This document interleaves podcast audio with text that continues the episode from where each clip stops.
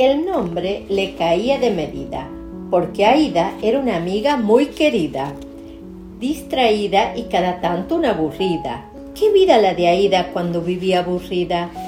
Pero eso era antes, dulces infantes, requete antes, cuando tenía constantes ataques de aburrimiento.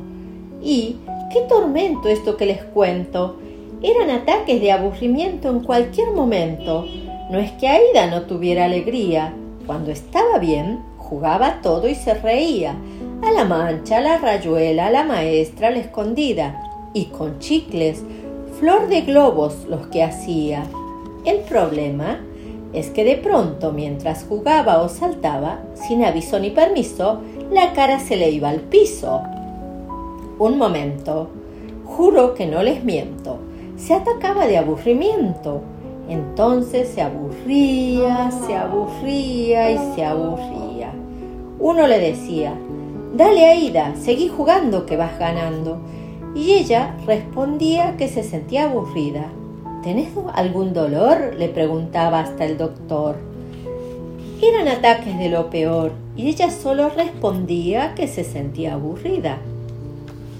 Una tarde radiante se quedó en su casa lo más campante mirando bastante televisión, cuando de pronto y qué ocasión le dio un ataque y no al corazón. Esto no es un cuento, era otro ataque de aburrimiento. Empezó a bostezar diciendo ar, ar, ar. Se abrió su boca a más no dar. Tan abierta estaba que una mosca que ahí pasaba se le metió para ver y bien adentro, justo al centro de la garganta, y a toser. Había que ver qué manera de toser. Tan solo a un aburrido podría haberle ocurrido abrir sin par la boca y una sola mosca le arme tanta rosca. Y en medio de ese tormento de tos y de aburrimiento, Aida salió corriendo a buscar algo aguachento, agua para beber. Y no es que fuera por la sed, sino para dejar ya de toser y de toser.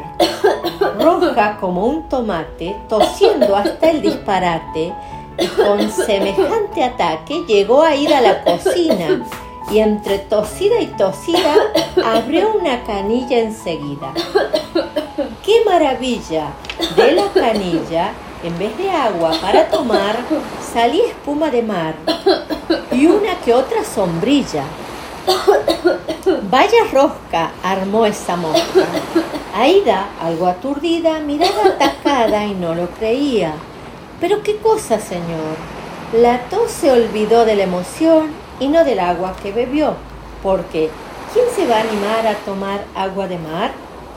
Aida se fue al momento, con todo y su aburrimiento, a la canilla, a la canilla del baño. Tal vez por ese otro caño pasar agua normal, y no pura agua con sal. Pero qué sensacional. De la canilla del lavatorio, cosa de brujas, salía azúcar entre burbujas.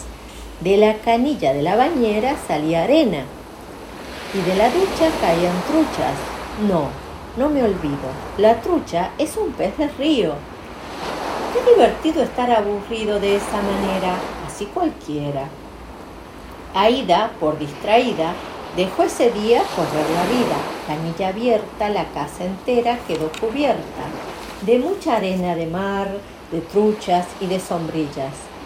Vaya que vaya, su propia casa convirtió en playa. ¿Y quién diría? Desde aquel día la amiga Aida no se aburría. Después del cuento, pasado el tiempo de los ataques de aburrimiento, el nombre Aida le sigue yendo como a medida, porque es la amiga más divertida que ahora tengo. Este cuento se llama Un cuento encantado contado en canto y es de Silvia Schuher.